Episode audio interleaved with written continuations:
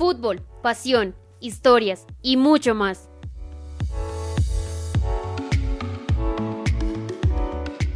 Esto es la hora del podcast en la hora del FPC.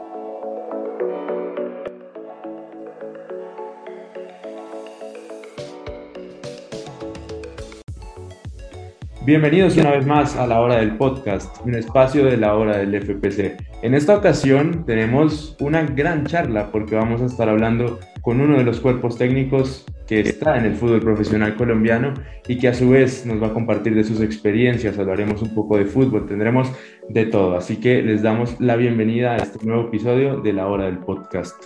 Les habla Mauricio Duque, como siempre su conductor aquí en el podcast, pero en este caso no me encuentro solo, sino que también hay otro de mis compañeros de la hora del FPC. Él es Daniel Chalela. Bienvenido Daniel, qué gusto tenerlo acá en el podcast después de tanto tiempo.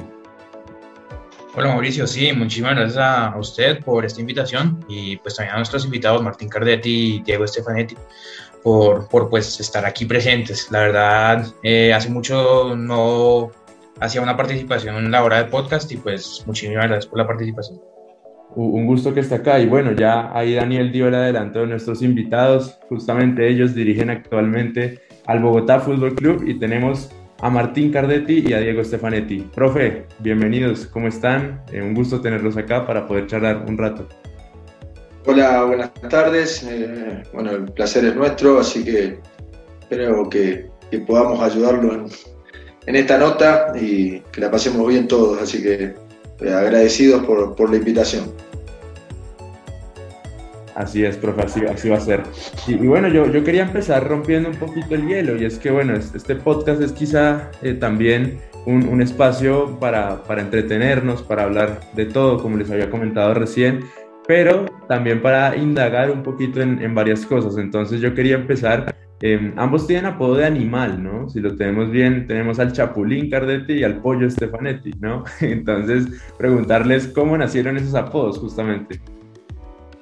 El mío, un periodista, creo que fue Mariano Clos, que me puso en un partido y me quedó y, y ya me quedó.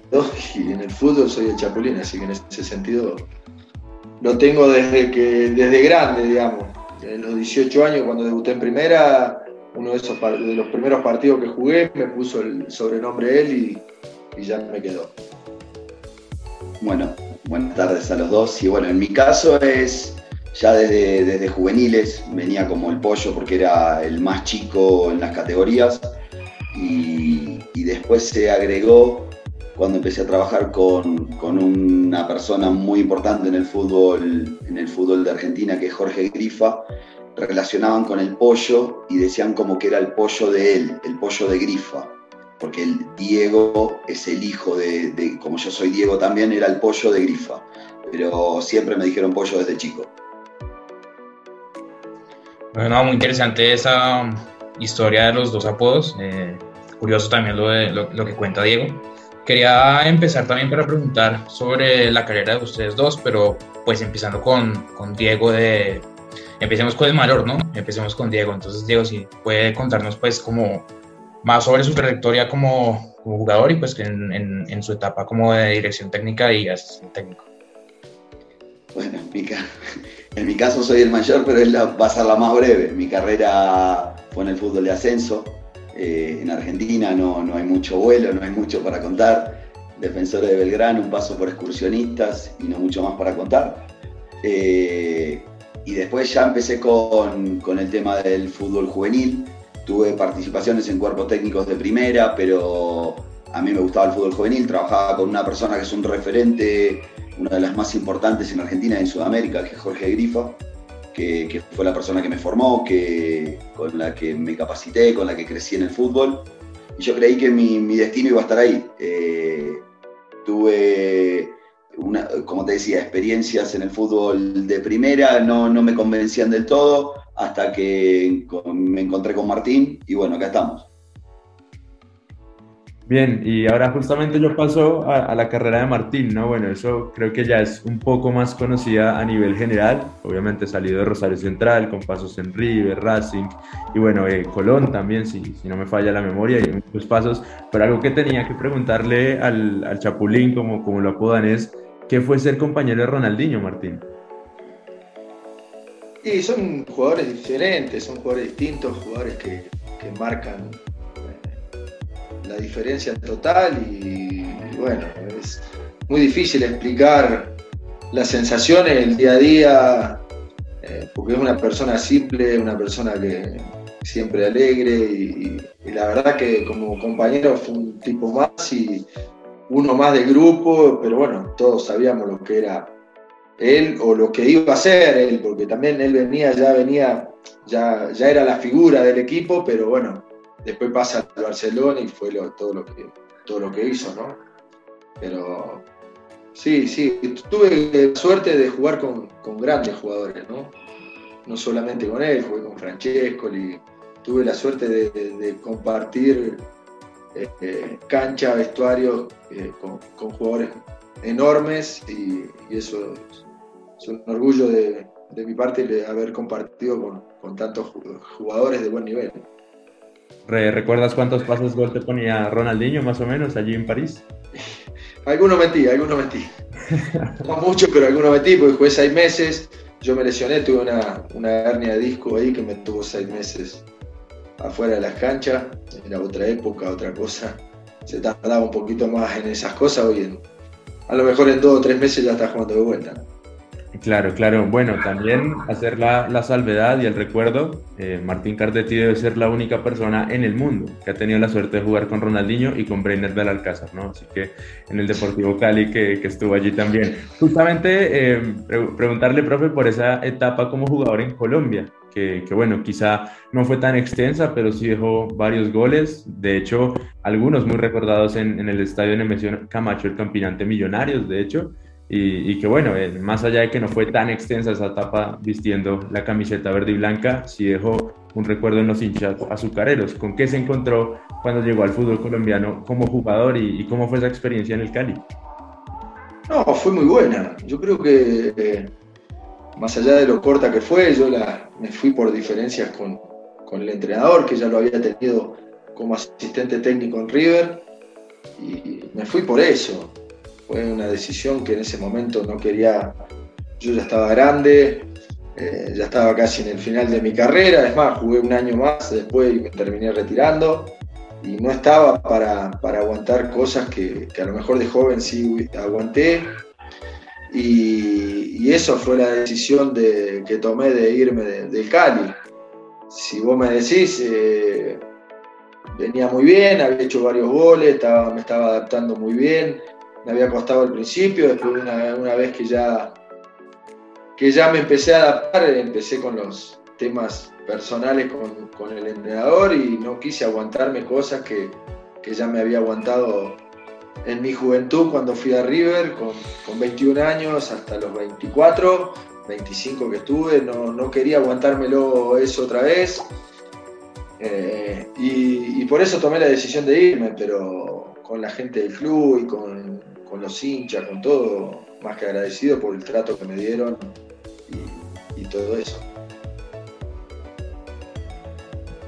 Justamente cuando surgen esos quizá líos o inconvenientes con los entrenadores y que en este caso tuvo en su etapa como jugador, lo mencionaba recién, son cosas que se aprenden para ya siendo entrenador no hacerlas más bien.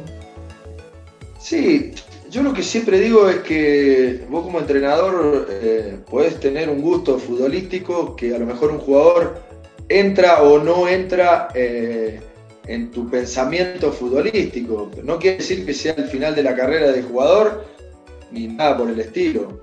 Yo como persona los trato a todos igual, los trato, eh, trato de ser justo con todos Después tengo mi gusto futbolístico y a veces te podés equivocar porque no es la verdad, no tengo la verdad de, un jugador o, de otro. A lo mejor un jugador no juega conmigo y después figura y puede pasar y ha pasado mil veces. Pero bueno, es la. Yo lo que en el trato personal, yo tenía muchas diferencias con él y él se quería, en ese momento era más eh, un tema de hacerme cargo de un plantel cuando yo no, yo no quería. Y, eso fue más que nada, diferencias personales que futbolísticas. Muy bien, muy bien. Y a nivel ya fuera del fútbol, vivir en Colombia, ¿cómo le pareció en ese momento? En una ciudad como Cali, bueno, mucho calor, también mucha cultura. No sé si igual em, de una vez disfrutó de lo que es la comida vallecaucana, pero ¿cómo fue esa etapa em, fuera del fútbol, ¿no? Viviendo en Colombia. No, muy bien. Como te dije antes, la gente, la dirigencia me trató muy bien. En ese momento el que me trajo a mí, hoy es el director deportivo del Cali, que es Karim Gorayev. Eh, por eso te digo, eh, yo estoy muy bien y muy agradecido a la gente de Cali porque el trato fue espectacular. Pero quería preguntar también, eh, pues Diego dice que no tuvo una como una carrera tan amplia en lo deportivo, más allá de, por ejemplo, que Martín Sira tuvo, ¿no? Pero ¿cómo se conocieron ustedes dos? ¿Cómo fue ese vínculo que armaron para ser lo que ahora son y ser los directores técnicos de, del Bogotá Fútbol Club? Eh, mira, yo trabajaba con Diego Ordóñez, compañero de toda la vida, de jugar juntos, Rosario Central, de juveniles, todo. Y le salió la oportunidad hace dos años y algo, dos años más o menos, después que nos fuimos de, del Museo Runa de Ecuador, de, dirigir en, Rosario Central. Es uno de los ayudantes de campo de Kili González hoy en Rosario Central. Y bueno, por un amigo en común, eh, yo estaba buscando, me lo presentaron, empezamos a trabajar vía Zoom, cuando nos agarró la pandemia y trabajamos un año y pico vía Zoom para, para capacitarnos, para la idea, para el tema del trabajo, de las formas, de todo lo que yo quería, de todo lo que él me podía aportar y de ahí empezamos ya a trabajar y bueno, salió esta oportunidad, decidimos agarrarla y acá estamos, trabajando duro. No sé si Diego quiera aportar algo más o... No, es que el resumen es ese, la realidad es que eh, el amigo común muchas veces era, era yo trabajando con los juveniles en ese momento que estaba con FIFA, ¿eh? que te iba a llevar a... Eh, que me iban a llevar, iba a ir a Mushuk Runa como coordinador, como coordinador general y yo en ese momento estaba en Villa Dálmine trabajando, entonces por, no, no terminamos cuadrando, pero quedó una relación. Entonces me preguntaban mucho por jugadores juveniles, para llevar jugadores, para recomendar jugadores, y ahí, ahí es donde se fue, se fue dando la relación, ¿sí? Muy bien, muy bien. Yo tenía otra, duda para los dos, bueno, quien, quien quiera empezar respondiéndola, pero ¿en qué momento de sus carreras les pica por ahí el bichito de, entrenar, ¿no? De ser entrenadores, entrenadores bueno, de, también ser formadores, ¿no? Más allá, más allá de eso y, cómo empieza todo ese proceso.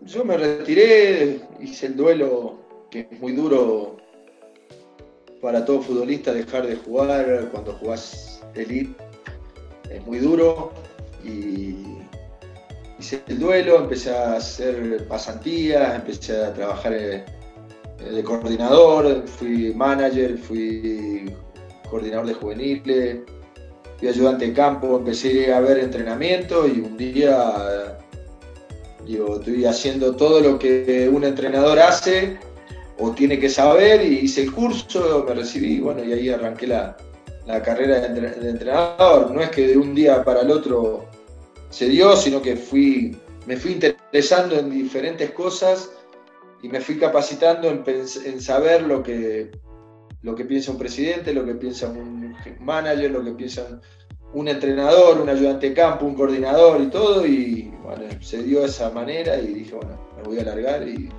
acá estoy, ¿no? Muy bien, y, por el caso de, Diego, ¿cómo empezó esa Lo mío, a ver, fue, estaba más claro y más marcado desde, ya desde mi carrera. Eh, el rol de liderazgo, de, pero naturalmente el rol docente, porque dejó, de ya desde chico estudié educación física y, a ver, y enseguida encontré esa vocación y esas ganas de, trabajar como formador y, no, no solamente en el fútbol. obviamente el fútbol era mi herramienta y era mi vida, era lo que, lo que había mamado desde chico. Y se cruzó Jorge Grifa en mi vida y, hubo un cambio. Ahí, a partir de ahí empecé fuertemente a entender lo que era la importancia de la metodología de formación, el trabajo de bases, eh, la, progresión en los trabajos, eh, la planificación, los modelos de, formación y, nunca más me despegué de ahí. Es más, sigo diciendo que no soy ni un entrenador, soy un formador. si me considero un docente y es lo, que, lo único que les puedo aportar a los muchachos o intento aportarle a los muchachos.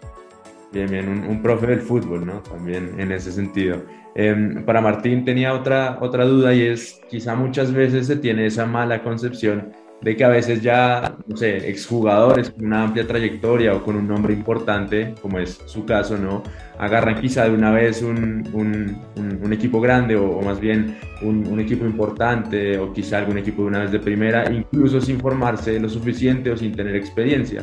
Pero en, en su caso ha sido casi totalmente distinto, ¿no? Porque como nos mencionó, se, se preparó, fue, fue manager, ocupó otros cargos y posteriormente ha tenido una trayectoria em, importante porque pues hemos visto que ha podido conseguir títulos en, Costa Rica, experiencia en Ecuador también. Em, ¿cree, ¿cree, Martín que es así, más o menos, de que a veces por el mismo nombre em, hay, quizá esa poca preparación de algunos estrategas?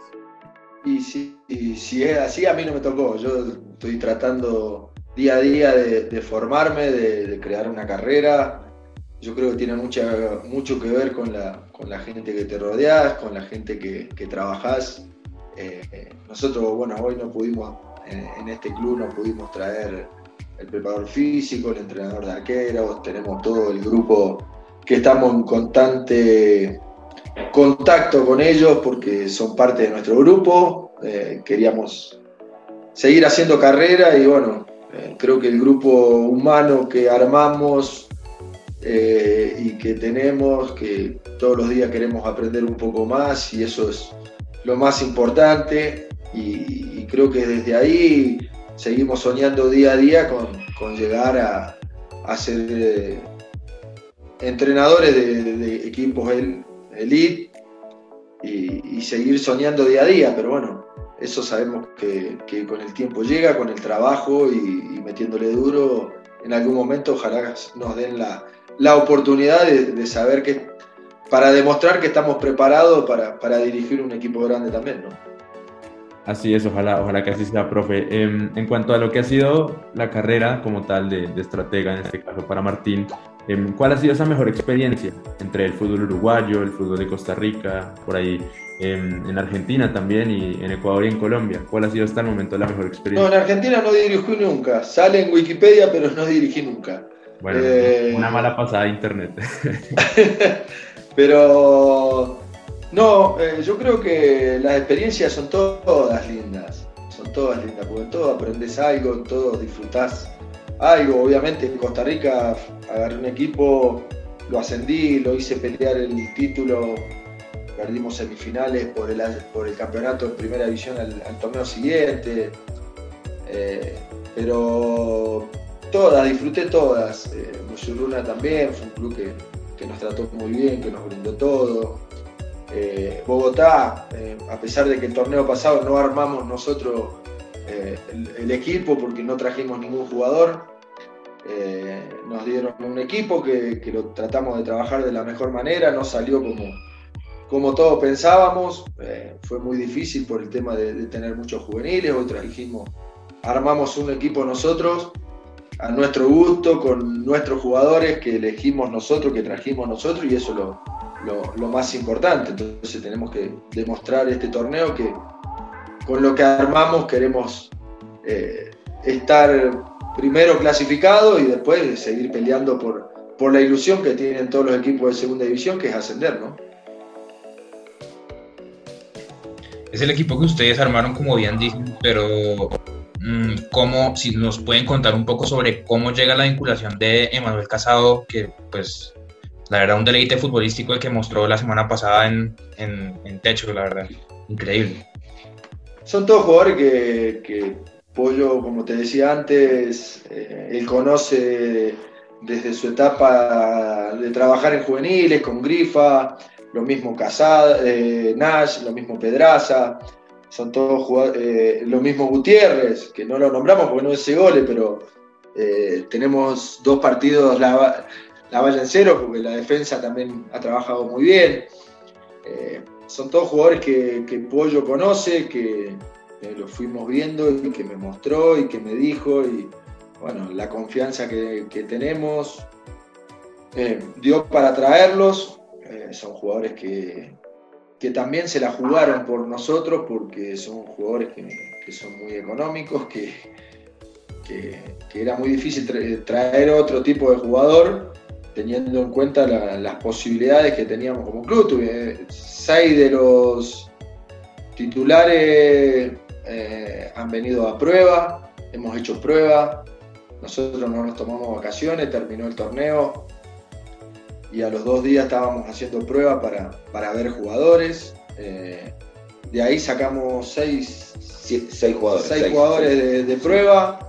Después son los cuatro que trajimos. Después vinieron otros, bueno, vino Dalos, eh, Miguel Caicedo, que son chicos que, vienen de, de, a préstamo de otros equipos. Eh, pero bueno, es como te decía antes, son todos jugadores que, que hemos armado. Lo que sí podemos decir, bueno, que más allá de que todo lo, armamos nosotros porque elegimos los jugadores que queríamos que quedaran, todo, eh, los que podemos llegar a llamar refuerzos son los tres argentinos que trajimos, más Gutiérrez que vino de fútbol argentino también, que es colombiano, Silva que volvió, y después son jugadores Pérez, eh, Díaz, son jugadores que eran del club, y, después lo otro todo de prueba. Entonces son, son hicimos un trabajo de tres meses de casi pretemporada que, se nos hizo bastante extenso y, difícil para, para, armar un equipo que hoy es el que, queremos tener. ¿no? Bueno, creo que también eh, hemos dado como muchos saltos en el tiempo, pero quisiera también devolvernos un poco a ¿Cómo se dio la vinculación de ustedes al Bogotá Fútbol Club sabiendo que pues es un equipo de segunda división? Eh, no tenían como una oferta como mucho más eh, atractiva, por ejemplo, pues no digo que Bogotá no sea un buen equipo, pero pues digo. Tenía la posibilidad de volver a Costa Rica, eh, pero salió esta posibilidad por, medio de, un empresario que, que, siempre me tuvo a mí cuando era jugador Cristian Fernández, que habló con, con una gente que está ayudando acá en Bogotá, que eh, Cardona.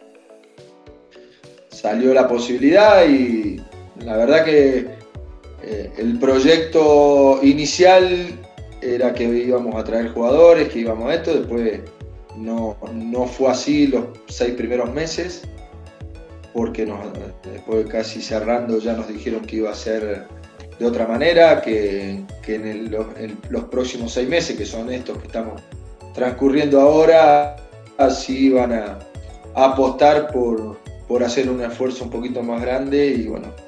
Eh, pero sí, me había, me había gustado el, proyecto de, ver un equipo que nunca había ascendido, que pensaban que querían armar para ascender y bueno, nos llamó la atención eso y por eso, por eso estamos acá más allá de estar, eh, bueno, de que todos estamos aún inmersos en lo que significa la situación de la pandemia, a los dos, tanto Diego como Martín, ¿qué les ha parecido Bogotá? Como, no, no tanto a nivel de fútbol, pero más bien como ciudad, cómo se adaptaron, quizá sufrieron por ahí el tema de la altura, cómo ha sido todo, todo eso y, bueno, qué les ha gustado también de la ciudad y cómo han pasado estos ya primeros eh, seis meses y bueno, con lo, que, con lo que siguen todos los días acá en la ciudad. Y me toca. Eh, no, a ver, la adaptación, redondeándote un poco lo anterior, nosotros también teníamos la expectativa de consolidarnos como cuerpo técnico, también eh, como estructura y como grupo. Entonces era una linda apuesta, una apuesta con al principio el proyecto de juveniles, conociéndonos nosotros en el campo. Eh, si bien nos veníamos conociendo y sabíamos cómo trabajábamos, también era, era un, lindo, un lindo desafío empezar a, interactuar, a interactuar juntos. La verdad que no, funciona, tenemos una fluidez que parece que trabajamos de años, pero, pero teníamos que probarlo y teníamos que vernos. Eh, entonces nos parecía una buena oportunidad por ese lado y una, y una plaza encantadora, porque también sabíamos que eh, la, trabajando y haciendo un buen trabajo en Bogotá, teníamos proyección en Colombia y era un lugar que queríamos, que queríamos intentar en el que queremos intentar crecer, ¿sí? Después, con respecto a la ciudad y al COVID, a la pandemia, a ver, es a nivel global y nos golpeó, es un flagelo que nos está golpeando a todos a nivel mundial. Y estamos aprendiendo a convivir con eso. No, no, dista mucho lo que pasa en Argentina, es un escenario parecido, Bogotá es muy parecido a Buenos Aires. Eh, y viviendo el día a día, aprendiendo día a día de cómo manejarse, de la normalidad, la nueva normalidad, aprender eh, cómo, cómo, cómo, protegernos, cómo cuidarnos como grupo y como, y como sociedad. Y después con el tema de la altura, nada, no, no, no tenía mucho misterio para nosotros, eh, sabíamos eh, que lo que al principio nos iba a costar o afectar a nosotros, también iba a ser una herramienta de trabajo y que a la que le apostamos, por eso Martín decía de la pretemporada muy fuerte, porque el primer semestre nosotros no tuvimos tanta injerencia sobre el grupo, llegamos un 2 y el 15 iniciamos eh, juego, no conocíamos prácticamente, conocimos a los jugadores jugando y eso nos permitió, nos permitió eh, eh, tamizar y decir, bueno, con quién íbamos a contar para el segundo semestre, pero también nos dimos cuenta que la altura tiene que ser un beneficio para nosotros. Entonces esa pretemporada, que Martín dice que fue larga y criminal, la armamos a conciencia a propósito, a propósito, porque la idea es que el que venga a Bogotá venga a pasarla mal. Eh, tenemos que ser un equipo intenso, agresivo, eh, de 90 minutos, donde, donde tenemos que realmente hacer la diferencia acá y sorprender afuera. Y ese es el propósito que tenemos. Claro, sí, quizá como decían, el, primer semestre fue un poco de, ensayos, ¿no? de prácticas, y, bueno, por ahí también a veces sucede que salen imprevistos o que, bueno, al, quizá ir ensayando por ahí algún equipo, se aprovecha y, termina el, equipo siendo goleado, ¿no? En este caso ustedes, creo que les pasó eh, en una ocasión con, con Valledupar, si, si no estoy mal, pero, pero de resto igual era, era el tratar de afianzarse acá, ¿no? En, Bogotá con la altura y obviamente lo que decían de ver qué jugadores servían sabiendo que ese primer semestre fue de transición em, y ahora obviamente ya incorporando sus refuerzos, que bueno, en, este momento donde estamos haciendo el podcast se está jugando la tercera fecha, pero bueno, el Bogotá está descansando. de Tigres y Estaba viendo porque es nosotros la próxima jugamos con Atlético y después con Orso Marzo, lo, estaba, lo estábamos mirando también. Claro, bueno. Eh, no, lo que te decía, eh, hoy por hoy los jugadores que están acá en el, en el Bogotá, los 29, 30 jugadores que tenemos son todos jugadores que nosotros decidimos que siguieran, ¿no? Los que están del año pasado decidimos nosotros que siguieran. Eh, después los que no íbamos a tener en cuenta fuimos de frente y le dijimos las cosas como, te decía antes, ¿viste? De, hablar de frente, de, de, ser frontales, muchas veces duele, duele porque fuimos futbolistas y sabemos lo que es que un entrenador te diga que no te van a tener en cuenta, pero bueno, muchas veces es mejor que hacerle perder tiempo. Y después tenemos los jugadores que trajimos, que elegimos nosotros, y armamos la verdad que un grupo muy competitivo, un grupo muy lindo, que está con ganas y que bueno, que esperemos que después esto es fútbol y la pelota pega en el, como digo yo, yo siempre digo que la pelota pega en el palo y entra o pega en el palo y afuera y ahí está la diferencia, ¿no? Es eso, pero el trabajo está y las ganas están y los chicos la verdad que estamos muy contentos con el grupo que armamos. Muy bien, profe, nos, nos alegra escuchar eso. Em, tenía una curiosidad y es, entre todos los jugadores del Bogotá, ¿quién se parece más futbolísticamente a lo que fue Martín Cardetti en cancha? Eh, Dubán Cortés.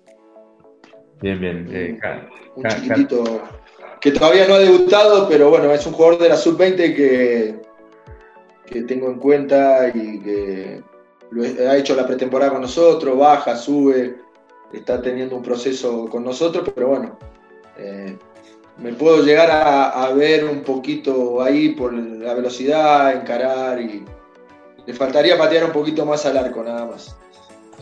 a mí me gustaba mucho eso. Menos mal no los, no los maté con esa pregunta. Pero bueno, em, haciendo en cuenta que la idea es que Bogotá se convierta en una fortaleza para ustedes, ¿no? En este caso, em, pues jugando en el estadio de techo y demás, ¿cómo fue la adaptación para los nuevos jugadores que venían de Argentina? Como lo mencionaron, bueno, tres argentinos, eh, un colombiano que estaba, eh, si no estoy mal, en Quilmes. Eh, al, igual, al igual que Pedraza. Em, y bueno, ¿cómo fue la adaptación con ellos? ¿Creen que hasta el momento ha, salido las apuestas que ustedes han tenido en cuenta? En este caso, bueno, muchos de ellos viéndolos entrenar, obviamente sabemos que Casado debutó en un matrimonio con el gol, ¿no? Porque ahí se fue una vez con doblete. Em, y bueno, es, es importante y, y, como una vez lo hablábamos fuera, de, fuera del audio con el profe Diego, que la performance del equipo esté cada vez yendo hacia arriba, ¿no?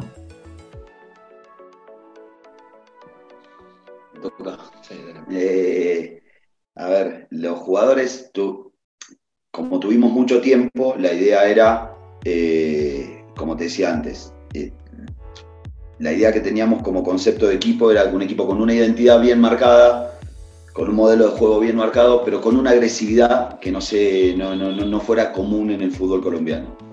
Eh, agresividad dicha desde el lado de tallar a un equipo, de salir a jugar y competirle los 90, 95 minutos. Eh, para eso necesitábamos una base física. La base física la salimos a buscar haciendo una pretemporada, como te decía, de una adaptación primero y un módulo de cuatro semanas muy, muy, muy exigentes. Eh, y necesitábamos para eso tener a los argentinos acá. Sabíamos que la adaptación a la altura iban a tener que hacer, entonces, lo primero que hablamos con el presidente era, estos son los jugadores que elegimos, con el presupuesto que teníamos, le dijimos, estos son los jugadores que elegimos, pero necesitamos que estén acá. Los tuvimos en mayo acá. Entonces, pudieron trabajar esas tres semanas de adaptación y después ya de lleno en la pretemporada para, para, conseguir ese ritmo que estábamos necesitando como equipo, ¿sí? Entonces, desde ese lado, desde ese lado lo trabajamos, desde ese lado lo pensamos y desde ese lado lo queremos llevar adelante. Sí, también tuvimos eh, Casado y Pedraza debutaron el otro día, pues no estuvieron habilitados la primera fecha. Eh, Nash no estuvo habilitado la primera fecha, le agarró COVID para la segunda, eh, recién está volviendo, entonces tampoco estamos desesperados ni apurados por, el tema de, cómo jueguen o cómo se adapten. Sabemos que son buenos jugadores y que y que tenemos muchas esperanzas en ellos que van a andar bien. Pero bueno, también las dificultades las tuvimos, ¿no? Porque la primera fecha no tuvimos a los tres, eh, no, los tuvimos habilitados. Pero estamos tranquilos que, bueno, que con el proceso que han hecho y todo, eh, en, algún momento van a tener que demostrar lo que realmente valen. Y bueno, bueno, Casado el otro día ya demostró algo más allá de los goles, creo que todavía le puede dar más y eso es. Mucho, mucho más, mucho más. Y, se lo voy a exigir. Y eso es lo importante. sí, sí. En nuestro internet, Profes, preguntar también cómo, cómo escriben ustedes al, jugador colombiano en esta etapa que han estado aquí en Bogotá Fútbol Club y cómo describen a un jugador colombiano. No, yo creo que el jugador colombiano eh, no ha cambiado mucho desde que yo estuve. El juego, el toque, la, buena técnica, eh, por ahí le cuesta un poquito más eh, cuando venimos locos como nosotros, que le queremos exigir un ritmo que a lo mejor no están acostumbrados y, hasta que entienden la forma nuestra de jugar, les cuesta un poco más, pero el jugador colombiano tiene mucha técnica, tiene buen pie, tiene buena pegada. Yo creo que hay, eh, que hay buenos jugadores y, bueno, eso lo demuestran día a día, ¿no? Claro, claro. Justamente tenía la consulta también para los dos, tanto Diego como Martín, y es sin revelar los secretos, ¿no? Que obviamente cada cuerpo técnico los debe tener, pero para los que no han visto todavía el Bogotá Fútbol Club, y de paso para invitar a que vayan y los vean eh, cuando estén de locales en el estadio de techo, ¿cómo juega el equipo? ¿Cuál es quizá la filosofía o, el fútbol que maneja? ¿sí? ¿Cómo, es eh, lo que ustedes podrían llamar el estilo de juego? Y, obviamente la idea que tiene el Bogotá Fútbol Club. No, la idea es tratar de tener un fútbol asociado, un fútbol de presión alta, un fútbol... Nosotros, yo siempre digo que en el fútbol no hay misterios, sino que está lleno de misteriosos y, hoy con la tecnología, Scout, eh, Insta, los partidos, o sea, tenemos los links de todos los partidos, de todos los rivales, o sea, hoy por hoy, más que hay que tratar de contrarrestar la, filosofía o la idea del rival y nada más. Eh, un poquito de estrategia y, pensar un poquito eso nada más, pero todos nos conocemos y todo. Hoy se ve todo y, por más que te digamos de una forma jugamos otra, no hay nada que esconder. Presión alta, un equipo siempre atacando, siempre buscando y, creo que vamos a seguir con la misma idea, porque yo soy de la idea de que prefiero caer con, mi idea que, romper eso, ¿no? Claro, claro. Em, tenía otra cuestión para los dos y es, siempre que el equipo gana, no se cambia? Es decir, ¿equipo ganador continúa? ¿O ustedes son un poquito más derrotados? ¿O, cómo es? Eso es, una, es una idea del fútbol pasa que también hay cosas, hay códigos que, hay que respetar, como jugadores que a lo mejor no han jugado el otro día porque estaban lesionados. Hay muchas cosas que pueden llegar a cambiar. Eh, no creo que varíe mucho de lo que de estos últimos dos partidos, pero todavía no, no lo tengo definido. Recién el, el lunes voy a hacer fútbol, mañana entrenamos otra vez el lunes voy a hacer fútbol, pues jugamos el viernes, viajamos día jueves. Así que esas son las. Pero no creo que varíe mucho de lo, de lo que jugaron el último partido. Muy bien, muy bien. ¿Cómo ha sido la relación personal con el grupo de ustedes dos hacia ellos y cómo ha sido también el, compartir con un grupo, bueno, en, su inicio lleno de colombianos y ahora que obviamente llegaron más compatriotas de ustedes? Bueno, en ese punto nosotros somos muy, como lo dijo Martín al principio, eh, el, ser frontal, ser abiertos, el no tener misterios, hace que el jugador en un punto confíe, porque, a ver, como, como bien decíamos antes, el, hecho de haber, estado en un vestuario sabemos lo que nos gusta y lo que no nos gusta. y, y me parece que desde ese lugar, con un mensaje claro de respeto, de compromiso, de trabajo serio, somos muy, muy, muy exigentes en el momento del trabajo y somos muy, muy laxos y divertidos en los momentos donde no estamos trabajando. Entonces el plantel tuvo que aprender a acostumbrarse a eso, entender que cuando se pita a las 8 en punto, estamos trabajando y hasta las 10 y media es empujar y empujar y después nos estaremos riendo, tomando café, divirtiéndonos, haciendo juegos, competencias, eh, pero siempre desde el respeto. Costó, costó, costó alinear a ese modelo de trabajo, pero creo que con mensajes claros, con respeto, pero con mensajes claros y con, eh, con la idea siempre de decir que lo más importante que tenemos es el equipo. El equipo está por encima de los nombres, el equipo está por encima de todo. Entonces, por ahí costó, pero hoy tenemos un grupo homogéneo, empujando, eh, metido, con ganas, que es importantísimo y donde Martín decía qué cambios podía haber, o en el viejo axioma del fútbol, si el equipo que gana no se cambia. Nosotros hoy tenemos una base y es tan larga en un punto para lo que puede ser un equipo que haciendo cambios creemos que no se resiente la estructura y la identidad y el modelo del equipo. También dependemos mucho del tema de COVID, ¿no? Porque hoy te digo esto, hicimos pruebas ayer, todavía no llegaron los resultados y tenemos que ver qué, puede llegar a pasar, ¿no? Claro, es, es, lindo escuchar que igual el grupo está unido, pero obvio, es, es, es bueno, la, la, realidad en la que ahora estamos, que bueno, de la nada Em, ojalá esto nunca le suceda, ¿no? Pero digo, equipos que eran nada. Bueno, yo no estuve. El último partido no estuve yo por, por COVID. Claro, claro. Digo, digo el, el, general que ojalá no le suceda, pero sí hay entrenadores que puede que ya tengan planificado su equipo y de la nada, no sé, cinco bajas por COVID, ¿no? Entonces es, es algo que siempre está ahí presente. que son las reglas de juego hoy con el tema de la pandemia. O sea, vos podés planificar todo y llega a último momento y, te pasa, no te contás con jugadores por el tema de COVID. Quería preguntar sobre, pues sabemos que todos los equipos de la B tienen la clara ambición de ascender, ¿no? Obviamente. Pero ya sin un Atlético Huila y sin un Deportes Quindío, que son los equipos como que más finales eh, en, en, la primera división han podido estar como de esos equipos que, han, que están en la B o que estaban en la B. ¿Cuál creen ustedes que es como el rival directo en este torneo para un posible ascenso? Y tenés varios, tenés varios, tenés Cortuluá, creo que es uno de los candidatos, Chico es el otro, eh, Valle Dupar lo ha hecho muy bien, Unión, son equipos que, ya saben lo que es estar eh, ahí arriba y, eso a la larga un poco pesa, pero bueno, es tratar de, pelearle a esos equipos y a todos los que, los que nos tengamos que enfrentar.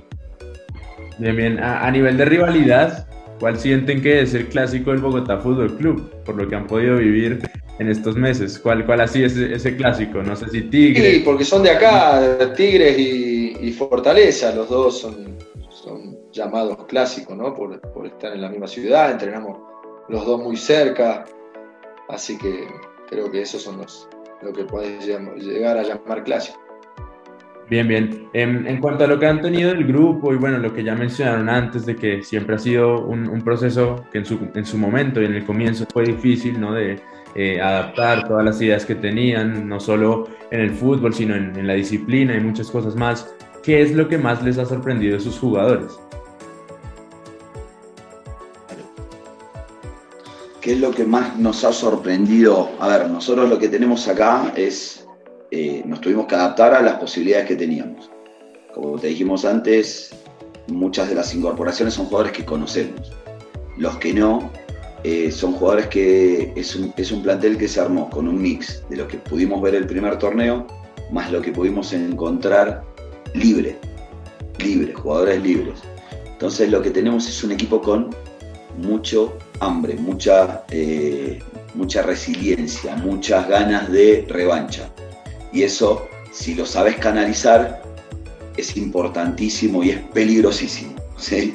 Eh, porque son jugadores que saben lo que es estar afuera, lo que es haber perdido y no se, van a, no se lo van a dejar sacar fácilmente. No es un jugador que viene a jugar eh, simplemente por, por, dinero, porque no están jugando por dinero. Te digo ya que no están jugando por dinero, están jugando por eh, sentirse nuevos jugadores por, el orgullo de estar entrenando en un plantel, por el compromiso de, llevar adelante esta, empresa, este grupo, eh, y un objetivo común que tenemos, que es eh, pasar el 31 de octubre y seguir, seguir compitiendo. Y ahí ver eh, si nos podemos prender en alguna conversación importante. Claro, claro, ojalá que sí. Ven, ven ese tema del ascenso, em, quizá cercano ya después de si llegasen a pasar esa fecha, ya que mencionan el 31 de octubre, y si creen que los cuadrangulares, en caso de clasificar, ya es como otra historia, ¿no? Que es casi una, un mini torneo, ¿no? Porque no es lo mismo, puedes llegar de primero y sales último el cuadrangular, entonces al final no, no sirve de mucho. Sí, son las... Yo creo que el primer objetivo que hay que tener en mente es tratar de clasificar, entrar entre los ocho, da igual si primero o octavos, porque después ese mini torneo que hay de, seis partidos va a ser muy intenso y, diferentes a todos. Creo que eso es la, idea y pensar que se puede, pero lo primero que tenemos que hacer es tratar de entrar entre los ocho, que no, que no es fácil porque todos los equipos han armado para, para tratar de entrar, ¿no? Claro, claro. También les quería consultar acerca de qué tal les parece su casa, el estadio de techo, ¿no? El, dicen es, ah, es, espectacular. De las mejores gramas, ¿no? De la mejor serie. Maravilloso. Es maravilloso. Y ahora con los arreglos que le han hecho, eh, por el tema de la Copa América que al final no se jugó, creo que quedó, quedó espectacular. Más allá de la grama, los vestuarios, todo es un, estadio muy, muy lindo que, la verdad que nos sentimos muy cómodos ahí. No, nos alegra escuchar eso. Bueno, ya que Martín mencionó ese tema, ¿cómo celebraron la Copa América? Que bueno, de paso su país la, la sacó después de mucho tiempo. Y con una alegría enorme porque encima contra Brasil, que es nuestro rival, de nuestro clásico, digamos. Pero la verdad que una alegría enorme, sobre todo por Messi, que, se merecía eh, ganar algo con la selección y creo que eso es lo más importante de todo, es eso, más allá de, del título, como amante del fútbol y del buen fútbol, creo que Messi merecía una Copa América o algo, ganar algo con, con la selección. Muy bien, profe. Sí, bueno, igual Messi en su momento pues estaba libre, ¿no? Al igual que los otros jugadores que buscaron, pero bueno, ya es otra historia. Eh, no lo pudimos tentar, no pudimos. Le ofrecimos, pero no quiso. No, no, se le complicaba, se le complicaba, pero... Creo que Antonella no quiso venir para, por el clima de Bogotá. Por el clima de Bogotá. Claro, mucha lluvia, mucho frío. Pero bien, em, bueno, hablando un poquito también de, de, Bogotá, y bueno, ya nos mencionaron que de todas formas están cómodos acá. ¿Han podido comer ajiaco, almojábana, por ahí chocolate, algunas cosas típicas de la ciudad? ¿Cómo han visto el tema de la gastronomía acá? ¿O siguen fieles a, a su asado, a su, no sé? Mira, seguimos fieles. Nosotros, nosotros vivimos en, en Chía, yo a, Bogotá solamente voy por, cada vez que vamos a techo, que me llevan y me traen. Eh, y vamos mucho de Omar Pérez a comer asado argentino. Al restaurante ahí de Santiago del Estero. Eh, bueno, Exactamente. Por, mi parte yo, yo lo pude probar, así que muy bueno. Tenemos mesa, mesa casi todos los Con nombre, ya tiene nombre. Casi todos los fines de semana. muy bien, muy bien. Eh, ¿Pero han probado algo, típico de Bogotá quizá? ¿O, falta por ahí esa, esa experiencia gastronómica? Eh, no, la verdad que nos falta la experiencia de la comida bogotana. bueno, eh, profe Martín y profe Diego, esperemos que si clasifican se pueda realizar la invitación a que prueben un buen ajiaco. No, pero ajiaco comimos. A ver, nosotros con los viajes tenemos la, costumbre de que el plantel lo que hace es come posterior al partido una comida típica. Una comida típica. del lugar. ¿sí? Si vamos a ah, comemos lo que. Si vamos a Valledupar, comemos lo, a ver, la, comida típica del lugar. Eh, el ajiaco lo hemos comido porque es más. Diego nos lo ha hecho. Nos lo, nos lo han hecho en el, en el, en el restaurante, en, en la cocina del club, ¿sí? Eh, pero el asado es nuestro asado. Nosotros donde pudimos encontrar un lugar con carne argentina, porque mira, estamos comiendo mucho, reemplazamos la carne con el pescado, estamos comiendo muchísimo pescado, que para nosotros acá nos, pareció, nos pareció, nos parece muy rico, muy, muy, y mucha variedad. Eh, pero como la carne para nosotros la Argentina no hay, cuando la encontramos en Santiago del Estero, nos fuimos a vivir ahí más o menos. Bueno, eh, patrocinio no, no pagado, pero recuerden, eh, si gana Santiago no. Parrilla, muy, muy buen lugar. Claro. si quieren patrocinar. No, no, no, es pagado, pero por nosotros. ¿eh? no, pero para él dice ah, que claro, claro. Vos tenés que decirle, ya, mirá, escúchenme. Que haga en la mesa ponga un lugar más para mí, para Mauricio. Muy bien, profe. Eh, bueno, eh, preguntarles, cerrando un poquito el tema de la comida, bueno, siguen ahí fieles a, su asado y obviamente con el pescado. Eh, ¿Quién cocina entre los dos? ¿O, se rotan? O, bueno, es el, No, no, no, no, no hay rotación, no hay ninguna rotación. me encanta cocinar, disfruto de cocinar y creo que cocino bien, creo. A ver, no se quejó nadie, por lo cocina Bien, cocina bien. No se quejó nadie. Cocina bien y sano. Desde que estoy acá bajé 14 kilos con pollito. qué grande, qué grande el profe. Bueno, también eh, hay que ir a, hay que ir a mm, dar nuestro veredicto por, por, ese lado. Ah, ningún problema, ningún problema. Invitados cuando quieran, cuando quieran. A la carta. grande, profe, grande. Em, y cerrando, em, algunas cosas de, de, más allá de los platos típicos, alguna que otra cosa para picar, lo que ustedes llamarían facturas, que acá obviamente son los productos de panadería. Y acá no, lo único que encontramos más o menos parecido, parecido a Argentina son los corazones, creo que lo llaman ustedes, palmerita nosotros.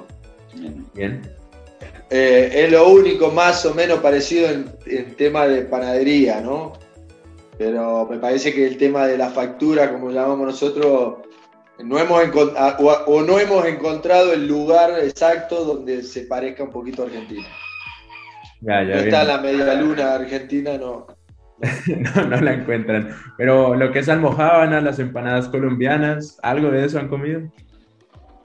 Lo que pasa es que estamos tratando, por lo menos yo estoy tratando de evitar un poco los fritos, ¿no? Entonces las empanadas, todas esas cosas estoy tratando de evitar un poco. Y como él te decía que el que cocina soy yo, el tema de la harina, no te digo que está, que está prohibida, pero tratamos de evitarla, tratamos, tratamos de, de correrla. Entonces, si encontraríamos una media luna argentina, le daríamos, pero si no algún croissant o algo de eso, como permitido, porque comemos cualquier cosa, ¿eh? no es que decimos la dieta es esto, pero tratamos de comer un sano. Bien, bien. Bueno, de todas formas, a, las personas que estén escuchando el podcast, si alguien sabe de algún lugar donde haya media lunas argentinas, pues obviamente pasar. Perfecto. Que avisen. Que avisen, teléfono de Daniel, teléfono de Mauricio, o pasar los nuestros directamente. Muy bien. Eh, justamente, em, obviamente, creo, que eso no se duda, que siguen con el mate bajo el brazo, pero ¿cómo les ha ido con el café? Aprovechando que Colombia, tierra de café. Yo soy de tomar muchísimo café, pero no solamente acá, sino en Argentina también. Eh, yo mate tomo, pero tomo tres, cuatro mates cada dos horas, tres horas. Pollo sí, se toma los termos completos de, mate. Yo también, tres, cuatro, pero termos. Eh, pero yo sí, yo el café colombiano. Bueno, mi mujer es, es de Costa Rica. Eh, y también el café, toma mucho café y eso es. La verdad que me gusta mucho, muchísimo el café. Te voy a decir más tiene la anécdota que a cada lugar que viaja tiene una cafetera, pero no una cafetera, se va y, y, las importantes, las costos, él le encanta el café, entonces ya la mujer le tiene prohibido porque tiene arrumbado un garage de cafetera porque están a 110 y la, la, corriente nuestra es 220, no le sirven. Entonces, me prohibieron comprar cafetera en, esta incursión por, por Colombia. No, no, no tenía esa. buenísimo, buenísimo. Un buen dato. si necesitan cafeteras, Cardetti vende. Toda la Argentina. Cafeteras Martín Cardetti. Y justamente hablando del, tema de la familia, em, ¿vinieron solos a Bogotá? ¿No, ¿No vinieron quizá con la familia en este momento o esperan que llegue próximamente? No, yo vinimos solos los dos. Eh, igual mi, mi mujer va y viene generalmente. Entonces optamos siempre por eso, porque cambiar todo, dejar la casa solo allá y eso cuesta y con, y con nosotros que no sabemos cuánto vamos a durar, porque dependemos muchas veces de los resultados, siempre no es muy fácil decir vamos, cambiamos todo y, y, dejar todo porque no sabemos si duramos tres fechas, un año, seis meses, tres meses, un mes, no se sabe. Entonces es una, un acuerdo que tenemos con, la familia de eso, ¿no? Eso y la pandemia, la pandemia cambió todo, porque si no, no, estuviera la pandemia, eh, en, el caso de, él con, la señora, en el caso mío con mis hijos, ir y venir, por ahí tendría otra dinámica. Ahora hace ocho meses que no, no vemos a nuestra familia. Claro, imagino lo, difícil que, debe ser eso. Em, pero bueno, tenía también la duda ahí para los dos. ¿Qué es lo mejor de vivir ustedes juntos en este caso, no? Para el, para el pollo, ¿qué es lo mejor de vivir con Martín? Y para Martín, ¿qué es lo mejor de vivir con Diego? Y a su vez, ¿qué es como por ahí lo que en algún momento no coincidió? No, coincidió, coincide todo, porque él bueno, él toca la guitarra, le gusta tocar la guitarra y cuando él toca yo me voy, veo televisión.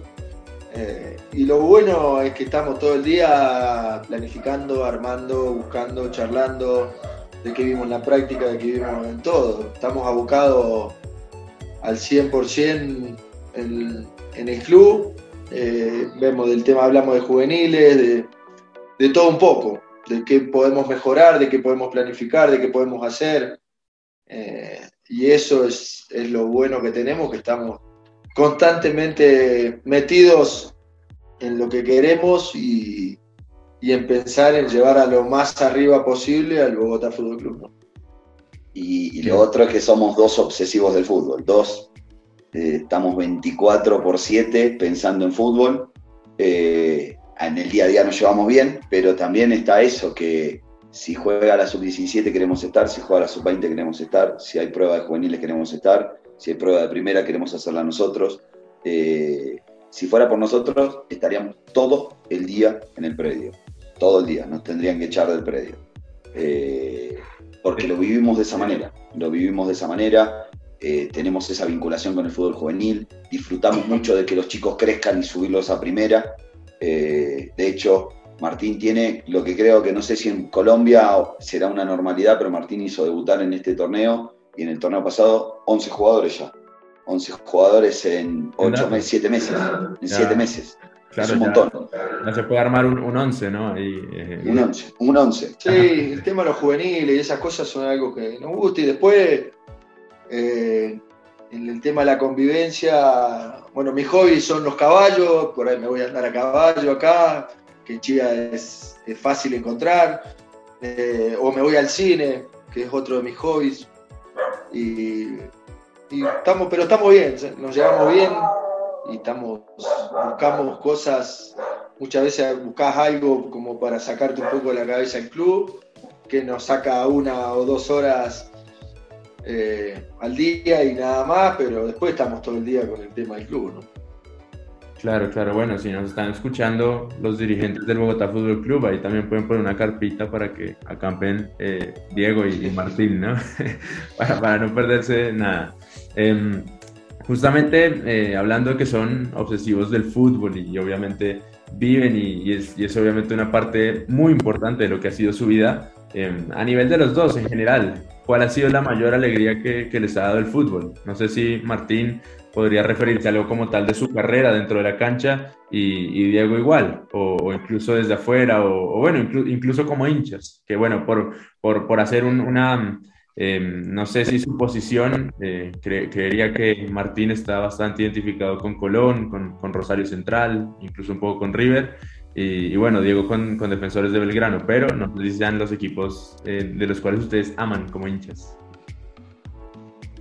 Mira, yo creo que la mayor alegría del fútbol es eh, haber cumplido los sueños desde chico, ¿no? yo creo que cuando era chico mi sueño era jugar en primera división y, salir goleador en un torneo. Y creo que cumplí las dos cosas, tuve, la posibilidad de salir cinco veces campeón, que no, muchas veces se da. Como entrenador salí campeón, que es otras cosas que, no todos los entrenadores tienen la, suerte de ascender un equipo. Eh, y seguir soñando con eso. Hoy sueño día a día con, salir campeón con un equipo en primera división y seguir trabajando y seguir ascendiendo equipos. Creo que esas son las alegrías que te puedo llegar a decir, son haber cumplido los objetivos que uno se va poniendo desde chico y ahora como entrenador empezar a cumplir los objetivos que, te vas poniendo y eso es lo más lindo de todo. Y por el lado de, de Diego. Ay, Defensor de Belgrano en mi casa, es el club donde me crié, es el club donde jugué, es el club donde trabajé, es el club que amo, es el club que ama a mi familia, mi hijo está jugando ahí ahora. Eh, jugó mi, papá en Defensores de Belgrano, o sea que son, llevamos tres generaciones de Defensores de Belgrano, no, no hay duda en eso, pero no, no, no, lo, no lo vinculo lo, mío con, el deporte y el fútbol en particular, yo siempre me río que es una frase hecha, pero que uno vive como juega. Y yo lo único que digo siempre y lo único que le transmito a mis hijos, y lo único que le digo a los chicos, nosotros somos privilegiados, nosotros, y, particularmente es lo que siento yo. Eh, yo hago lo que amo, yo no trabajo ningún día de mi vida, yo hago lo que amo. Entonces, eh, es todo, todo fluye, todo es más fácil. En las peores contingencias, en los peores momentos, porque claramente, como te decía recién, ocho meses sin ver a mis hijos, eh, o, tener problemas desde los que quieras en el día a día en el club, de trabajo, de formas, de modos, de lo que quiera, eh, voy con una sonrisa. Siempre tengo una misma sonrisa porque disfruto, amo mi trabajo. Entonces, de una bendición. Quería también preguntar, abordar también ese tema de, de las alegrías que les el fútbol, más que todo, pues eh, invocándolo más que todo a Martín, sobre ese debut en el 95 con Rosario Central en una Copa Conmebol eh, contra Atlético Mineiro, que ustedes pues alcanzaron a remontar esa, esa Copa un 4-0 y ganaron luego 4-0 y en penaltis ganaron 4-3. ¿Qué sensación o qué emoción dejó esa, ese, ese título? Y es el título soñado. Yo debuté justamente como titular en, el comienzo de esa copa, la Copa Comedor, eh, que hoy sería la Sudamericana, porque clasificaban justamente los que, que hoy es la Sudamericana. Eh, fue algo espectacular, porque yo hice todas las juveniles, yo fui a los 13 años, me fui de mi casa para, para ir a Rosario Central, a casi 500 kilómetros de, de, mi casa. Eh, me fui muy chico, hice todas las juveniles, debutar, salir campeón, hacer goles, eh, no solamente en el torneo, sino en la final, remontar un 4 a 0. Fue, fue algo muy, muy, muy lindo que, bueno, yo siempre digo, soy hincha de Rosario Central por todo lo que viví desde chiquito ahí y, salir campeón con, con el club que, que, me dio todo es, es, algo espectacular. Entonces soy, soy un eterno agradecido a Rosario Central. Y con River, por ejemplo, fueron 10, eh, fue su etapa más dominadora en, en, Argentina también, en donde pues alcanzó también a ser el, el, goleador del torneo. Y pues además alcanzó tres, tres títulos, tres torneos eh, y una Supercopa Sudamericana con River. Eh, River es lo que te decía antes. Eh, yo creo que cada logro que hice ahí lo disfruté más por la relación que tenía yo con el entrenador. No tenía relación, que me llevaban mal, que no me querían, que todos los torneos decían que me, que me iba. Y a base de, de, entrar, porque de los cuatro años que estuve ahí, cinco años pertenecía al club, uno jugué, me prestaron eh, y titular jugué eh, un año, nada más. Entonces cada, cada torneo, cada cosa me fui abriendo camino o un lugar en el equipo a base de trabajo y, hacer goles. Eh, entonces lo tomo como un logro personal, algo muy lindo y lograr el objetivo máximo creo que quiere tener cualquier delantero, ¿no? Eh, lograr meter 17 goles en 19 partidos no es, no es para nada fácil y creo que eso fue uno de los logros que, que más disfruto a nivel personal. Muy bien, muy bien. Y cerrando un poco el tema del fútbol y, sus cosas bonitas, ¿qué es lo más loco que han hecho ustedes por el fútbol? Pregunta para los dos, ¿no? Ahí sabemos quizá Diego también tiene una locura por ahí en, su vida que es lo más loco. Y yo en la final del ascenso, eh, faltaba, iban tres minutos de descuento, empatábamos uno a uno, íbamos a penales. Y había un argentino que, que tengo una relación muy buena. Eh, al lado del banco de suplente llovía muchísimo, había un charco de agua gigante. Está el video en YouTube.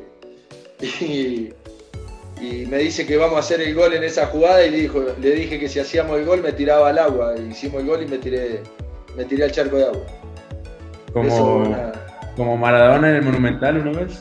No, no, no, este era un charco de agua de verdad. No, Maradona se tiró de, en la lluvia. Después mirarlo en YouTube a ver qué está. qué gran recuerdo. ¿Y, ¿Y, Diego? No, no me acuerdo. A ver, yo siempre digo, el fútbol de ascenso lo que te da es otro, yo lo que me acuerdo son las locuras que nos hacían a nosotros. Porque el alambrado, el fútbol de ascenso, bueno, el otro día me decías de la cancha de, de Morón. y hoy es un estadio de primera el de Morón, pero antes los estadios era el alambre y la, y la gente al lado. Y yo como marcador de punta ir a buscar la pelota, yo siempre me río de lo mismo. Digo, se quejan los jugadores de primera, pero había que ir a buscar la pelota al lado del alambre visitante. Eh, era, pero esas cosas, a ver, no, no, no, no, no, a ver, locuras hice dos millones, no, me, no, no, no se me viene a la cabeza ninguna. Dos millones tengo en la cabeza. Locuras y las diversiones de las pretemporadas o de los grupos, eh, ese día a día, que es lo que más extraña a uno cuando deja de jugar ese vestuario, ese día a día de entrenar, de reírte, de, de estar riéndote, es lo que disfrutamos hoy, te decía, esos momentos con los jugadores mismos siendo cuerpo técnico, porque disfrutamos mucho lo que hacemos. Entonces, eh, tenemos un clima que es divertidísimo y las locuras que hacemos también. Muy bien, muy bien. Es, es, es, muy lindo y es bonito escuchar eso, ¿no? Que hablan con tanta felicidad acerca de su trabajo y obviamente que es algo que disfrutan y, y, que, bueno, ambos ahí lo confirman, no trabajan, no trabajan ningún día porque están haciendo lo, lo que los hace felices. ¿Para qué? Para que a ver si después no nos quieren pagar trabajamos muchísimo, no sentimos que trabajamos. Claro, a veces después dicen, che, ustedes no trabajan al final. Hacer la, hacer la, la, la aclaración, obviamente. Eh, bueno, ya, ya casi vamos aquí terminando, pero quería preguntarles, bueno, esto queda grabado, ¿no? Y, y es algo que, que bueno, lo, lo, pueden pensar y, y demás, pero cuál es la promesa si Bogotá clasifica a los cuadrangulares y posteriormente cuál es la promesa si Bogotá llegase a ascender a primera, que igual ustedes se convertirían en, en literalmente históricos porque sería el primer ascenso en la historia del club, ¿no? Ver, no, no, te voy a hacer promesas porque nuestro objetivo está planteado de, este, de, este, de esta manera. Lo planteamos como, como estructura y como grupo. Nosotros no pensamos en el 31 de octubre, que justo les decía en mi cumpleaños. No pensamos en el 31 de octubre. Bueno, no, Nosotros no la teníamos. El partido que viene. Nosotros claro. vamos partido por partido. Nosotros tenemos 12 finales por delante. Entonces, una vez que consigamos nuestro objetivo, nos vamos a plantear un segundo objetivo. Nuestro objetivo es final por final. Una vez que consigamos ese objetivo, obviamente sea por ahí festejemos doble con mi cumpleaños pero después ahí sí te puedo llegar a decir que podemos llegar a plantearnos, podemos tener otra charla y ahí hablarlo de otra manera, pero hoy no, no te digo que voy a prometer nada o vamos a prometer nada, porque la verdad que la estamos llevando así, es la semana del partido pensando en el partido, en el rival que viene, no pensamos en nadie más. Claro, claro, aunque bueno, profe, yo, yo me refería más al, al hecho de la promesa de, de celebrar, ¿no? O sea, si eso, no, no, no que prometan ascender o que prometan clasificar, sino, no sé, si eso se llegase a dar, ¿cómo, cómo lo celebrarían? ¿no? Eh, o sea, ¿cómo, eh, algo loco yo creo que, que, hay que prometer, ¿no? Ese, ese día... No, Antes te podía haber dicho que me pintaba el pelo porque siempre me gustó el pelo largo, pero ya no me queda. Entonces pintarme el pelo, claro, pero, pero, puede ser... O decirte ser... me voy a pelar, me vas a decir, dale, es poquito. puede ser, puede ser. Teñir ya, ya lo tenemos bastante teñido de blanco. Yo, claro, está bastante blanco ya. Pero, pero se lo puede teñir, se lo puede teñir alguno de amarillo y el otro de rojo, ¿no? Y quedan con, la, con los colores. No, no, el de rojo él, yo lo dejo a él de rojo, yo voy de rubio, yo voy de mono, a él lo dejo de rojo. No sé, qué sé yo. Sería, sería un logro muy, muy, muy lindo, muy grande. Como decís vos, un equipo que, que no tiene historia en primera división. No sé, me afeito la cabeza, si querés, para decirte algo. Claro, yo, yo, yo justamente iba a preguntar en, en qué momento Martín se, se, perdió esa melena tan característica que había cuando, cuando fue. Me cansé de peinarme, esto, esto es comodidad pura, nada más. Es, es más, ya lo tengo largo, ya en cualquier momento voy otra vez, me pelo otra vez y, y es eso, es comodidad, nada más, ¿eh? nada más que eso. No, ya pues hablando un poquito sobre otro tema, pues o sea, ojalá se les dé el, el, el, título y el ascenso y ahí estaremos nosotros acompañándolos también. Yo pues espero ir a más partidos de Bogotá también, que la verdad que me, me llamó mucho la atención ese partido contra Barranquilla y me gustó mucho el funcionamiento de ustedes en, en ese partido. Pero preguntar también, y pues sabemos que están, están cómodos acá en Bogotá, pero ¿cuál sería como ese lugar en el que ustedes quisieran estar también en, en, un futuro, por ejemplo, dirigiendo, o si quieren volver a Argentina ya como a, a tomar la dirigencia de un club, eh, o algo así, pues que no se les ha dado la oportunidad todavía de, dirigir a un club argentino. Claro, ¿cuál, cuál sería ese sueño ¿no? que tienen juntos como, como cuerpo técnico? No, no, no, creo que tenemos que disfrutar lo que estamos haciendo y, ver si el día a día, qué pasa, qué sale, qué no sale. Hoy estamos metidos 100% acá eh, y, y, disfrutarlo desde ese lado, nada más que eso. Pensar así porque las cosas vienen solas y, y cuando venga se pensará. No, no, no, no, no me pongo un objetivo de decirte un equipo u otro porque porque no tengo, o sea, si te puedo decir un sueño sería dirigir Rosario Central, eh, que puede llegar a ser y sé que en algún momento eh, haciendo las cosas bien me puede llegar a tocar, pero nada más que eso. Muy bien, muy bien. ojalá que se dé en ese aspecto. Y profes, ¿qué mensaje hay para sus jugadores? Que bueno, también varios de ellos siguen a la hora del FPC y podrán escuchar este episodio donde compartimos con ustedes. Mensaje, no, yo creo que el mensaje está claro desde el día a día, desde el entrenamiento, desde ayer jugamos justamente contra la sub-20 eh, con los chicos que no vienen haciendo fútbol y, el mensaje me lo mandan ellos directamente, ¿eh? metiéndole 6, 7 goles a la, sub-20, me lo mandan ellos directamente como que todos quieren jugar y eso es, eso es lo bueno, que hay un grupo competitivo, un grupo que que hoy tenemos dos jugadores por puesto que, están peleando y que, quieren, que quieren jugar. Eh, y es eso, nada más. Es el que siga trabajando de esa manera, siempre en algún momento la oportunidad llega para los que no están jugando, para los que están jugando tienen que mantenerse en el nivel que lo están haciendo para, para seguir jugando todo el torneo. ¿no? Entonces eso, yo creo que el mensaje es más de ellos para nosotros que de nosotros para ellos. Muy bien, muy bien. Eh, y también, ¿qué mensaje eh, le darían a la gente invitando a que, bueno, vaya a ver al Bogotá Fútbol Club cuando esta situación lo permita? Pero bueno, también si lo ven eh, por televisión y que estén un poco más ahí pendientes del equipo, que sabemos el trabajo que se está realizando es, es bueno, ya que, bueno, ya que, bueno, valga la redundancia, lo hemos ido a presenciar, como bien se los contamos hace unos minutos, y, y bueno, ¿qué mensaje habría para ellos? ¿O qué mensaje le dan también a la prensa para que nosotros los sigamos acompañando eh, fecha tras fecha? Claro, no, nosotros ahí vamos a estar, así, así se presenta alguna goleada. Ustedes tienen que venir, porque, a ver, tienen que venir ahora, están obligados a venir. No, eh, la, a ver, mensaje, lo único que le podemos decir a la gente es que van a ver un equipo que va a buscar ser protagonista, un equipo que, que, va a arriesgar, que, que se va a hacer cargo y que va a pelear metro a metro de la cancha 95 minutos todos los partidos que le toquen. Esa es la propuesta que les vamos a, dar. Después, tácticamente, estratégicamente, tenemos nuestro modelo de identidad, nuestro modelo de juego, eh, nos puede salir o no, pero sí van a ver un equipo que, quiere, que va a querer ganar, que no va a arriesgar, que no, va, no se va a conformar y no va a especular nunca. Muy bien, muy bien. Bueno, em, creo que continuamos más que invitados a seguir yendo a los partidos del Bogotá Fútbol Club.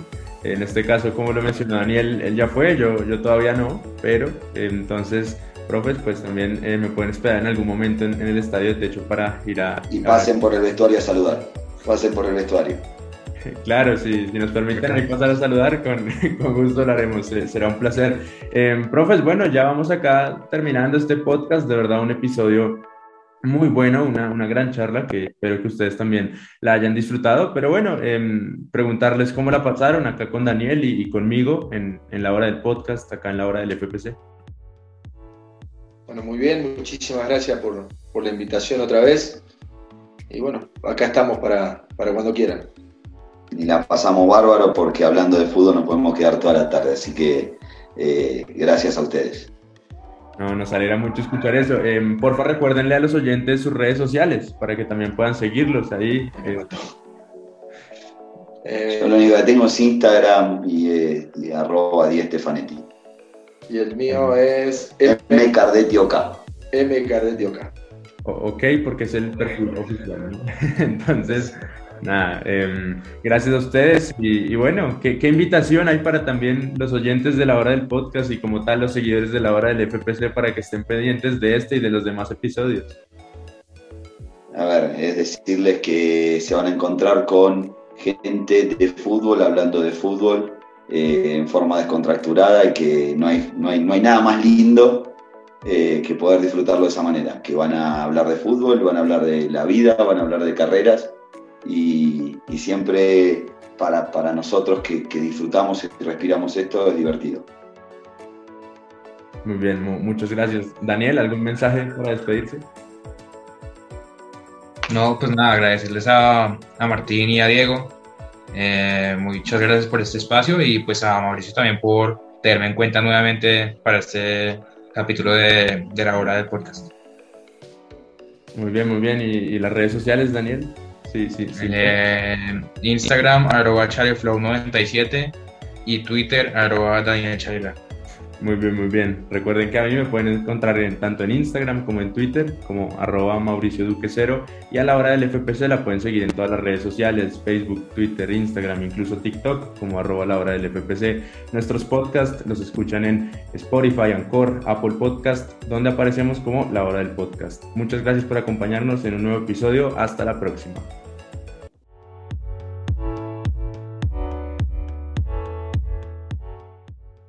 Recuerda seguirnos en todas nuestras redes sociales, como lo son Facebook, Twitter e Instagram. Allí nos encuentras como La Hora del FPC y en nuestro canal de YouTube como La Hora del FPC TV. Te esperamos en nuestro próximo episodio aquí en La Hora del Podcast.